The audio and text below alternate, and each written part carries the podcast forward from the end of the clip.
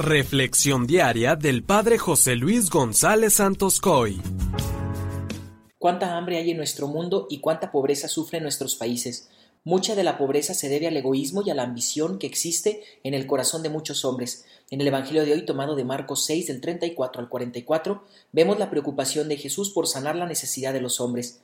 En el Evangelio escuchamos la multiplicación de panes que Jesús realizó porque sintió compasión de toda la gente que había ido a verlo y escuchado.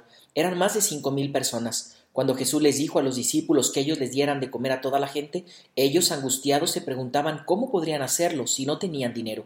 Pero Jesús les preguntó qué era lo que tenían, y aquellos pusieron cinco panes y los dos pescados que traían. Únicamente con eso Jesús obró el milagro y le dio de comer a toda esa gente, y aún así sobraron doce canastos llenos. Esto me deja claro que la invitación que Jesús nos hace es a la generosidad de nuestra vida. Debemos reconocer que la ambición y la avaricia dividen y lastiman, mientras que el amor congrega, une, sana y construye.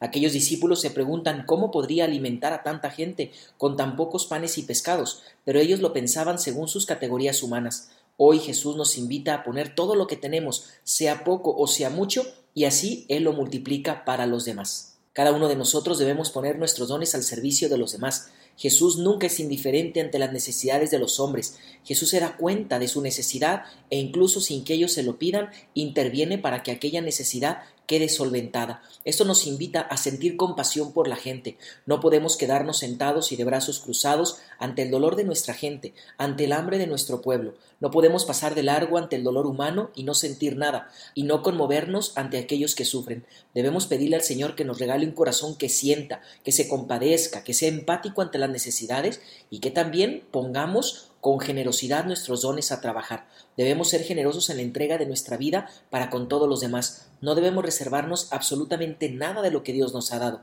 Debemos poner a trabajar todos nuestros dones para que el Señor obre así la multiplicación. Que la bendición de Dios Todopoderoso, que es Padre, Hijo y Espíritu Santo, descienda sobre ti y permanezca para siempre. Amén.